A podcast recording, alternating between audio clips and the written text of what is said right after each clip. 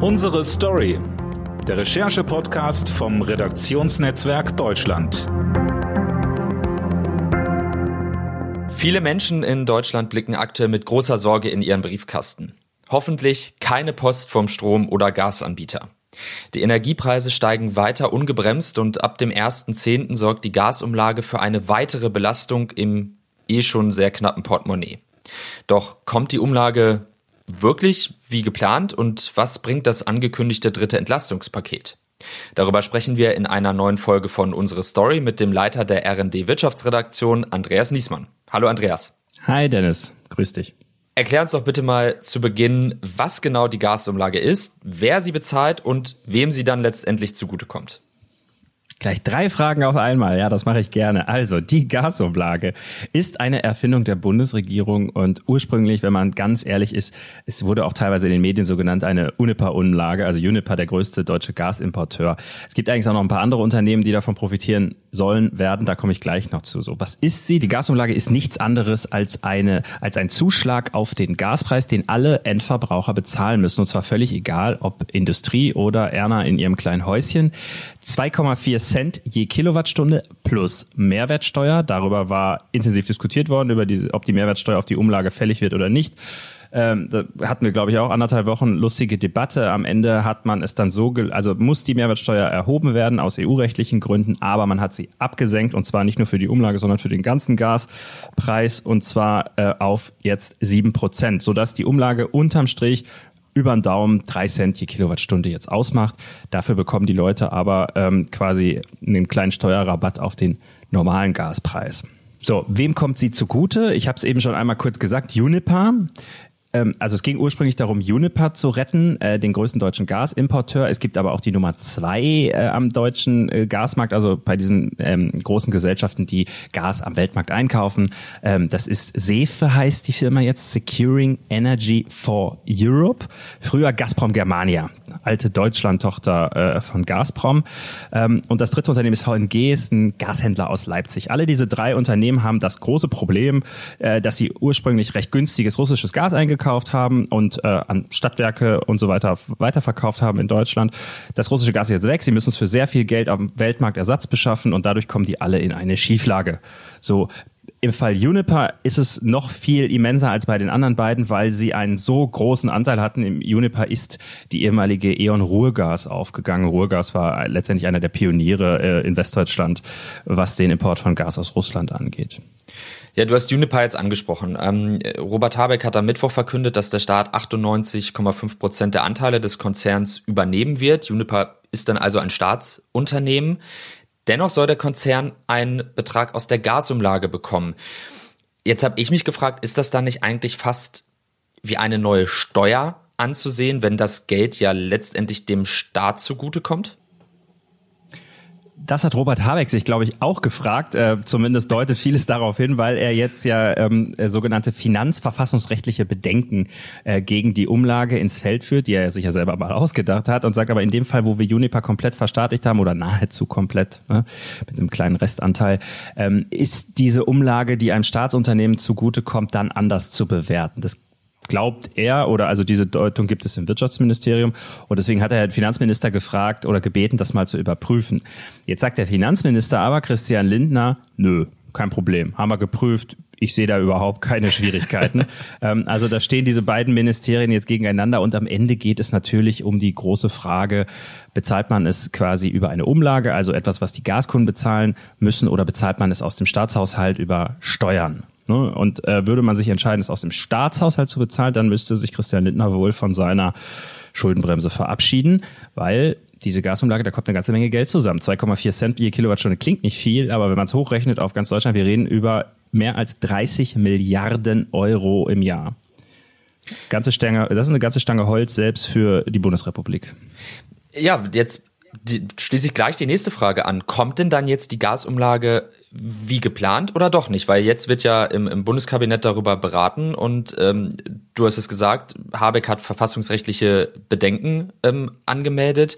Ich habe aber zum Beispiel auch schon Post bekommen von meinem äh, Versorger, hm. der mir schon die nächste Preiserhöhung äh, aufgrund dieser Gasumlage reingedrückt hat. Ich bin jetzt mit Strom und Gas bei zweieinhalbtausend Euro Mehrbelastung äh, pro Jahr.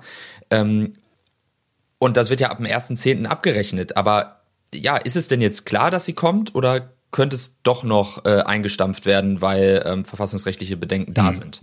Ja, es gab verschiedene Medienberichte, auch Schlagzeilen in Online-Medien, die in diese Richtung deuten, kippt das noch und so. Und viele Leute, auch hier bei uns im Büro, haben gesagt, du hast doch super, dann kommt die nicht habe ich leider eine schlechte Nachricht, sowohl für dich wie auch für alle anderen. Sie wird kommen. Sie ist nämlich ja, sie ist schon Gesetz. Es ist schon beschlossen. Es gibt schon die Verordnung. Ihr habt schon die Briefe bekommen von euren Verbrauchern, äh, von euren Versorgern. Ich übrigens noch nicht, ähm, weil ich eine Preisgarantie habe, äh, vor zwei Jahren abgeschlossen. Da profitiere durch Zufall mehr oder weniger. Da profitiere ich jetzt gerade von. Und soweit ich weiß, also mein Versorger hat mir mitgeteilt, man prüft noch, ob sie die Umlage weiterreichen dürfen an mich rechtlich.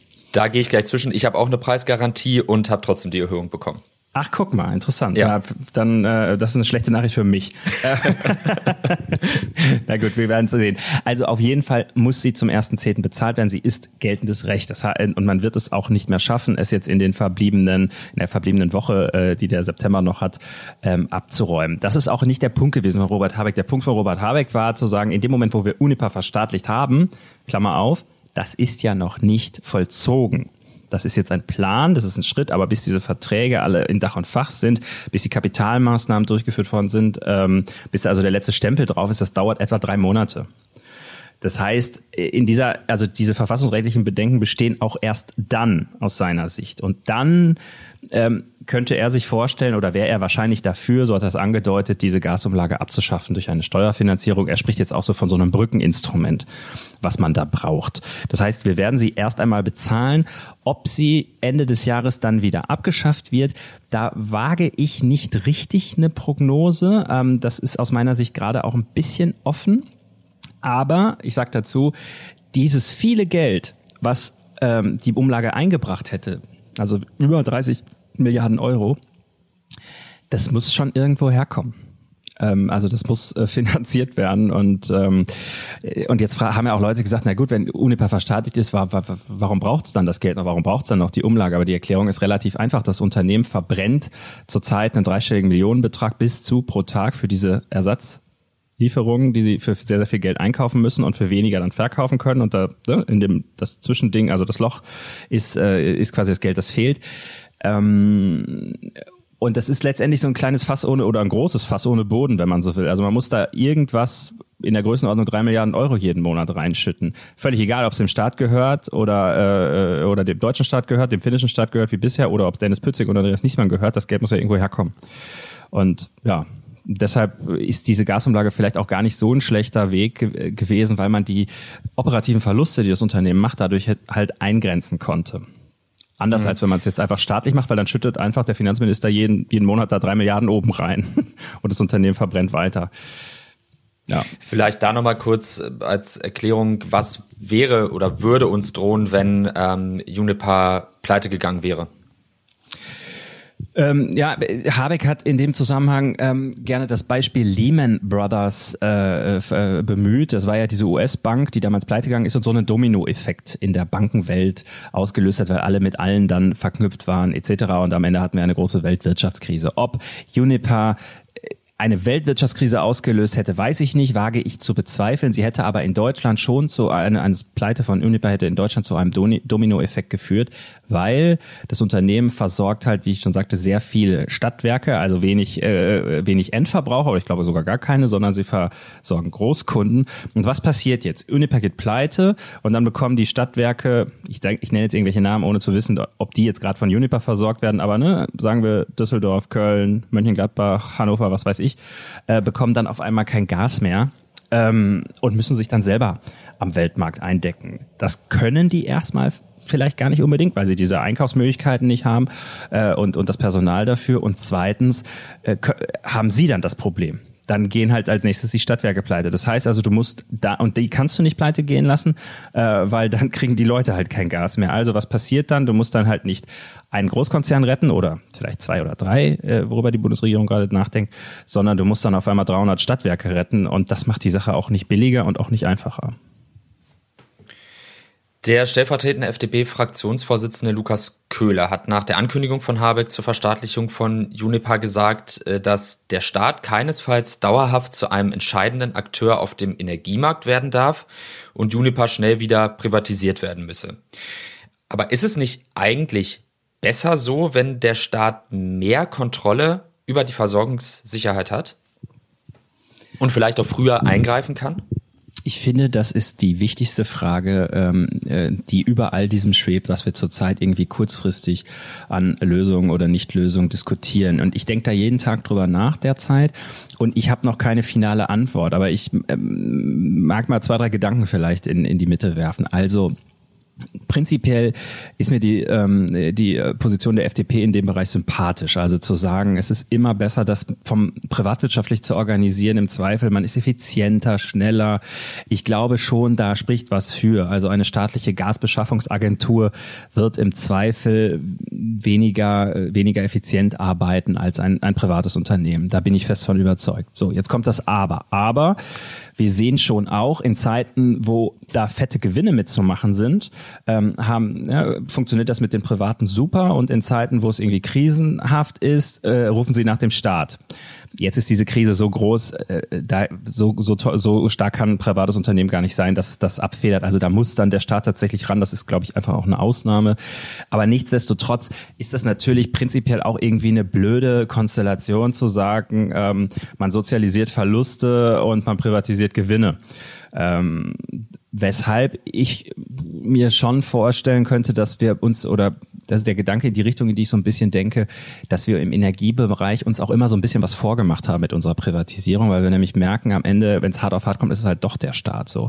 Ich war ähm, im Frühjahr mit Robert Habeck in Katar da ähm, ging es ja um diese Gasreise, ob er da, ob man da Flüssiggas einkaufen kann etc. Die Kataris und viele andere dieser Player unterscheiden gar nicht so wie wir zwischen Wirtschaft und Staat unterscheiden noch nicht mal zwischen Staat und Herrscherfamilie und Wirtschaft, sondern es ist da alles mehr oder weniger eins. Ähm, ja.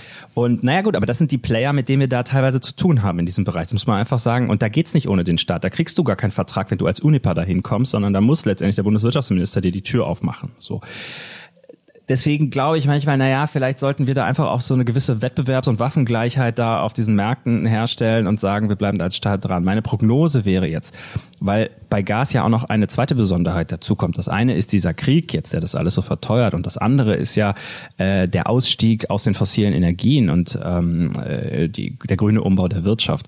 Das heißt, die Gasbranche kommt ja so oder so irgendwann unter Druck in den nächsten zehn Jahren. Also wir haben, werden hier eine riesige Transformation erleben. Ähm, auch da ist wieder die Frage, kriegt man die überhaupt privatwirtschaftlich organisiert? Und ich glaube, in dieser besonderen Konstellation jetzt, also maximale Krise plus maximaler Strukturwandel, der da ansteht, wird der Staat drin bleiben. Ich glaube ich glaub nicht, dass er es nochmal privatisieren wird, sondern ich glaube tatsächlich, der Staat wird es jetzt umbauen und versuchen, diese Bereiche fit für die Zukunft zu machen. Und das erscheint mir tatsächlich auch sinnvoll, obwohl ich eingangs gesagt habe, prinzipiell ist mir dieser private Gedanke ganz sympathisch. Mhm. Wenn dieser Umbau irgendwann geschafft ist, dann könnte ich mir auch vorstellen, dass es durchaus Sinn macht, diese Unternehmen wieder zu privatisieren. Die Frage ist dann ja, wenn, wie du gesagt hast, der Umbau geschafft ist, wie viel, wie wichtig Juniper dann noch letztendlich ist. Ne? Das kann heute, glaube ich, noch keiner so richtig sagen, ne? weil, weil wir auch am Ende ja nicht wissen, auf welche Technologien wird man setzen. Von Wasserstoff ist viel die Rede. Man kann Erdgasleitungen mit äh, auch für Wasserstoff ertüchtigen. Auch das kann ja interessant sein. Vielleicht äh, wird Uniper dann auch ein großer Wasserstoffimporteur, ähm, der das am Weltmarkt einkauft. You never know. Das werden wir sehen müssen. Es muss ja auch immer weitergedacht werden. Es müssen ja am Ende auch die, die Endverbraucherinnen und Verbraucher bezahlen und ihr System umstellen. Wir hatten beim RND einen Bericht, ähm, aus äh, Hannover, wo ein Mann sich nach Fernwärme erkundigen wollte für sein kleines Reihenhaus und ein Angebot äh, bekommen hat über 100.000 Euro für den, den Leitungslegung und so, weil sein mhm. Haus eigentlich viel zu klein dafür ist und er jetzt mhm. sagt, ja, dann ist meine letzte Chance erstmal eine neue Gastherme. Klar. Das ist ein Riesenthema. Also das ist sowieso bei vielen Häusern die Frage, äh, bei so einem jetzt nicht ganz alten Gebäuden, aber so mittelalten, so diesen, was weiß ich, 70er, 60er, 70er, 80er Jahre äh, Klinkerhöllen, ähm, wie, wie modernisiere ich die energetisch? Ja, also weil wir, da haben viele halt einen Ölkessel oder dann, wenn sie moderner sind, einen Gaskessel im Keller stehen und ähm, und diese Häuser sind häufig nicht dafür ausgelegt, dass man sie jetzt mit einer Wärmepumpe, was so zurzeit State of the Art ist, beim im Neubaubereich beheizt, weil die nicht mit den Temperaturen arbeitet, die man dafür braucht. Und das ist ein Riesenproblem. Ähm, da kann man dann irgendwie Pellet machen. Ja, braucht man aber auch wieder einen Raum zum Lagern und so. Feinstaub ist da auch eine Geschichte. Ähm, da passiert natürlich gerade auch ganz viel. Da gibt's eine Kombinationslösung, kann man irgendwie äh, Solarthermie auf dem Dach machen, also so das Sammeln von Sonnenwärme und in Kombination mit einer Pumpe und dann vielleicht noch ein kleiner Brenner dazu ähm, oder ein wasserführender Kaminofen, I don't know. Also das muss man sich dann sehr individuell in jedem Haus angucken. Aber klar, was schön ist, sowas wie Fernwärme zum Beispiel, was toll funktioniert, das macht nur Sinn, wenn man das quartiersweise drängt. Also dass man alle Häuser dann mit anschließt, die Straße einmal aufreißt äh, und alle mitmachen. Ähm, auch das werden wir, glaube ich, mehr sehen. Das wird mehr kommen. Aber äh, einer alleine äh, kann das vergessen. Jetzt soll bald auch das dritte Entlastungspaket kommen. Ähm, wie bewertest du das, beziehungsweise was fehlt vielleicht auch aus deiner Sicht und was ist aus deiner Sicht richtig gemacht worden? Na, was ich richtig und gut finde, ist, dass die Politik das Problem schon irgendwie erkennt und adressiert und es irgendwie auch klar ist, es gibt das Bemühen, äh, hier äh, eine Lösung zu finden und den Menschen zu helfen. So äh, Punkt eins. Ich finde es im dritten Entlastungspaket äh, auch gut, dass da jetzt auch an Studenten, an Rentner etc. gedacht worden ist. Ähm, das macht aus meiner Sicht Sinn. Das wäre Punkt zwei. Was ich schwierig finde, ist in der Kommunikation einmal, es sind so viele Einzelmaßnahmen. Also es sind so viele diverse verschiedene Dinge. Ich glaube, wir hatten bei uns, wir haben eine Doppelseite in der Zeitung dazu gemacht und hatten irgendwie 20 Strichpunkte oder so. Das macht es es schwierig, nach draußen den Leuten eigentlich zu erklären, was passiert da. Also die Wahlkämpfer in Niedersachsen ist ja jetzt bald äh, Landtagswahl und in der SPD, da wächst die Verzweiflung, die sagen, also wenn einer zu mir zum Wahlstand kommt und ich erkläre dem, äh, was wir da alles in diesem Entlastungspaket machen, wenn, das, wenn er zu Hause hat, er die Hälfte davon schon wieder vergessen. Es ja. ist irgendwie kompliziert. Es ist eigentlich zu kompliziert, um es zu verkaufen. Ähm, das, was, wo man jetzt sagen kann, na gut, wenn es funktioniert, ist es doch egal, aber politisch ist es natürlich trotzdem Thema. So. Und dann kommen wir genau zu dem Punkt, den du eben hattest. Am Ende guckst du auf deine Rechnung und sagst, ich habe hier 2000 Euro Mehrbelastung im Jahr, das sind fast äh, 200 Euro im Monat, na, ein bisschen weniger, ne? aber so, ähm, das ist jetzt das Geld, das mir fehlt und du rechnest nicht die sieben oder acht Entlastungsschritte gegen, um zu gucken, wie du dich dann netto stellst am Ende, sondern du hast erstmal siehst du diese große Zahl und das ist, würde ich auch sagen, ist, dass das fehlt in dem Entlastungspaket und zwar die beiden großen Stellschrauben Strom und Gas. Sie sind nämlich beide nicht drin. Also bei Strom will man ähm, jetzt den, das, das Marktdesign ändern, man will diese Gewinne abschöpfen, die derzeit derzeit äh, Unternehmen machen, die Strom billig herstellen und jetzt zu den teuren Gaskosten verkaufen äh, können äh, und das dann an die Verbraucher weitergeben. Es ist aber noch nicht in trockenen Tüchern und es ist noch nicht geklärt. Und beim Gas hat die Bundesregierung eine Arbeitsgruppe eingesetzt, die jetzt darüber diskutieren soll, wie man da noch für Entlastung äh, sorgen kann. Das ist so ein bisschen, na, wenn du nicht mehr weiter weißt, gründe einen Arbeitskreis, sagen wir Politikjournalisten immer so ein bisschen böse und zynisch. Aber da ist schon auch was dran. Also das Problem schiebt man erstmal vor sich her. Ich, ich will der Regierung einen Punkt geben. Es ist, glaube ich, auch nicht so ganz einfach. Viele andere Länder lösen es mit einem Preisdeckel. Ähm, das heißt, man, man, man, man definiert einen, einen Grundbedarf, den man zu einem Grundpreis bekommt, aber auch da muss dann der Staat mit einer, ein irres Geld in die Hand nehmen, um das Gap auszugleichen, weil das Gas muss ja am Weltmarkt dann dennoch bezahlt werden. Also lange Rede, kurzer Sinn. Ich glaube, es wäre besser gewesen, sich auf Strom und Gas zu konzentrieren und es zu vereinfachen, in der Kommunikation, am Ende wahrscheinlich auch in der Wirksamkeit. Man hat sich für einen anderen Weg entschieden. Naja, was kann da denn jetzt noch kommen? Was hat die Bundesregierung vielleicht noch in der Hinterhand? Mir ist gerade spontan eingefallen, vielleicht die Absenkung der Mehrwertsteuer auf einen symbolischen 1% oder sowas. Ist das vielleicht noch eine Option? Was kann, was, was wird da noch beraten vielleicht auch schon im Hintergrund? Ja, ich glaube, das kann sie nicht, weil es eine europäische Mindestbesteuerung gibt, also Untersätze. Ähm, ich glaube, auf fünf könnte sie runter, wenn ich es richtig weiß. Es, äh, da bitte mich nicht verhaften, wenn jetzt irgendwelche Experten, Steuerexperten äh, ja. äh, unter den Hörern sind. Es kann sein, dass ich da jetzt äh, nicht, nicht tausendprozentig sicher, äh, nicht tausendprozentig safe liege, aber so in der Größenordnung bewegt sich das. Ähm, das heißt, da sind Grenzen gesetzt. Man könnte natürlich mit Brüssel verhandeln, ob man diese Grenzen irgendwie mal auf hebt. Es gibt ja auch noch Energiesteuern, an die hätte man auch gehen können. Auch da gibt's aber Untersätze, die äh, brüsselweit, äh, äh, europaweit gelten. So, ähm, naja, was kann sie machen? Sie kann an die Netzentgelte noch rangehen. Also ne, der Strompreis setzt sich ja durch verschiedene Faktoren zusammen. Einer ist halt auch das, äh, die Bezahlung für das Netz. Und das will sie ja auch, wenn sie diesen Mechanismus hinbekommen hat, dass sie Übergewinne am Energiemarkt abschöpft dann soll das an die Netzentgelte gehen. Das ist schon, so, schon noch so eine Patrone, die man da im Lauf hat. Aber auch das ist halt wieder, naja, ein kleiner Baustein. Ne? Und da so setzt sich ja die, so setzt sich das ja alles zusammen. Letztendlich haben wir es ja auch schon bei den ersten Entlastungspaketen gesehen, 9-Euro-Ticket. Klar war das eine Entlastung. Ich habe immer 69 Euro für mein S-Bahn-Ticket hier in Berlin bezahlt und auf einmal waren es 9. Habe ich 60 Euro im Sack und das mal 380 Euro. Netto Cash in the Tash Entlastung für mich. Ja. Ähm, aber denke ich da noch dran, wenn ich im Januar meine Energierechnung kriege? Wahrscheinlich nicht. Lass uns nochmal auf die Wirtschaft gucken. Ähm, Wirtschaftsexperten waren ja aktuell bereits vor einer äh, Rezession äh, der Wirtschaft und es ist ja immer so die Frage, wann genau kommt sie? Die einen sagen etwas früher, die anderen sagen etwas später. Was glaubst du, was könnte da den Winter über auf äh, unsere Wirtschaft zukommen, vielleicht auch vor allem auf mittelständische oder kleinere Betriebe? Also ich würde wetten, dass wir in die Rezession gehen. Ähm, statistisch gesehen oder, oder, oder in der Theorie sagt man immer äh, zwei Quartalen, in denen das Wachstum schrumpft, also oder die Wirtschaftsleistung schrumpft, also negatives Wachstum ist ein bisschen seltsamer Begriff eigentlich, wenn man drüber nachdenkt, also in der mit schrumpfender Wirtschaftsleistung, ähm, dann spricht man von einer Rezession. Äh, in diesem Quartal sinkt sie, schrumpft die Leistung. Das ist schon klar. Also Tech, man redet da schon von einer technischen Rezession, die jetzt schon da ist. Also wir schrumpfen gerade, wir wachsen nicht mehr. So, äh, also das, das ist nur noch das dritte Quartal dieses Jahres. Dass das jetzt im vierten sich wieder in ein Wachstum umdreht, da fehlt mir gerade ein bisschen der Optimismus. Ähm, und wenn das äh, sich bestätigt, dann haben wir dann die Rezession. Dann würden wir also um die Jahreswende dann auch offiziell sagen, Deutschland im, im Abschwung in der, in der Rezession. So, das mal zur Theorie. Zur Praxis höre ich einfach, wir reden ja hier in Berlin jetzt auch nicht jeden Tag Tag mit Unternehmen, aber wir reden mit deren Vertretern, also mit den Verbandsvertretern, ne, der Spitzenverbände, die, äh, die, die, in denen die Unternehmen ja organisiert sind. Und die sagen mir, da klingeln die Telefone den ganzen Tag, die Leitungen ähm, stehen nicht mehr still. Die Leute haben es nackte Panik, nackte Angst. Es gibt Umfragen. Ein Drittel der Unternehmen fühlt sich in ihrer Existenz bedroht. Die Hälfte findet, äh, sagt, es sind schwierige, sehr schwerwiegende Einschnitte, die Energiepreise. Teilweise bekommen die Unternehmen nicht mal mehr äh, äh, neue Verträge für Gas, für Strom und so. Also das ist, das ist hochdramatisch. Ähm, und ja, ich, ich sehe nicht, dass sich das kurzfristig löst oder ändert. Selbst obwohl wir jetzt auch in den letzten äh, Tagen, sagen wir mal, an den Energiemärkten ein bisschen Entspannung gesehen haben, an den Großmärkten, Gaspreise gehen runter, Ölpreise gehen runter.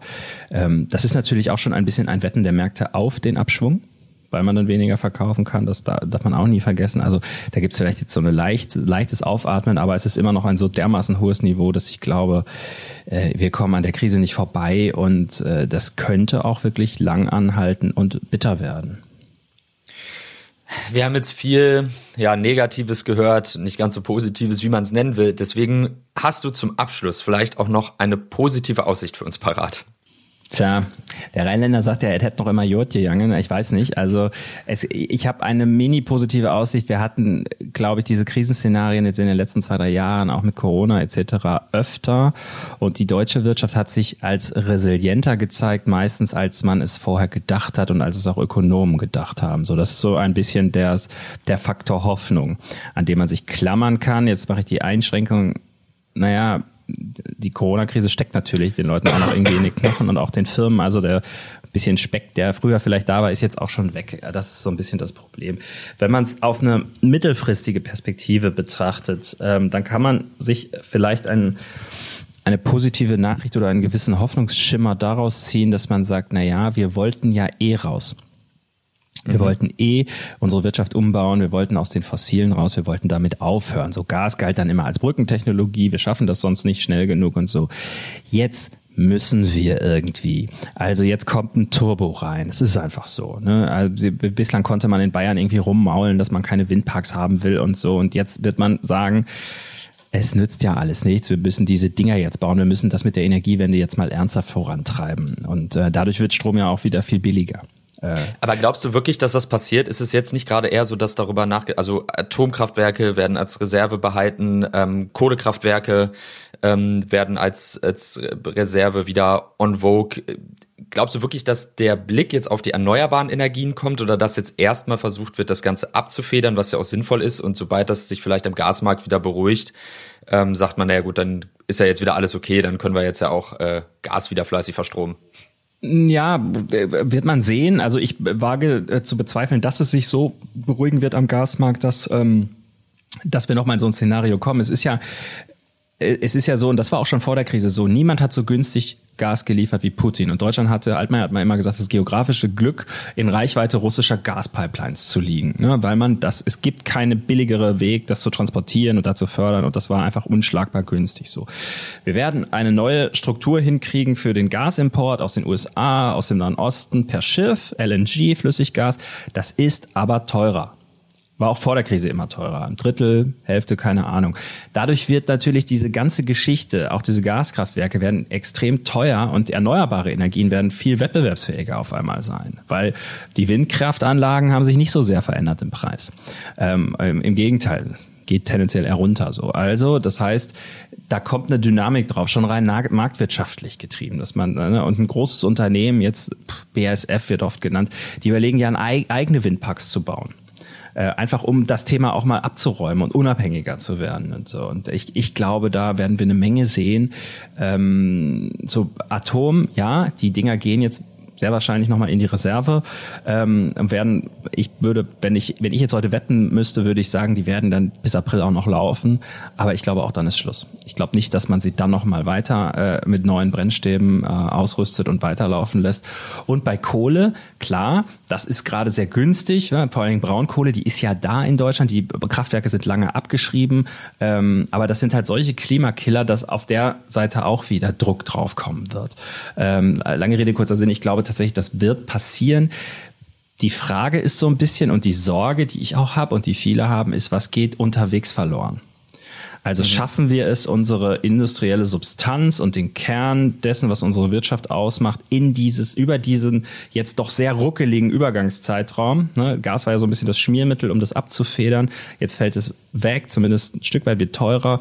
Ähm, und schaffen wir es, unsere Struktur über diesen Zeitraum zu retten? Das ist, glaube ich, die Frage und die große Herausforderung für die nächsten ja, zehn Jahre. Ähm, und da wird man sehen.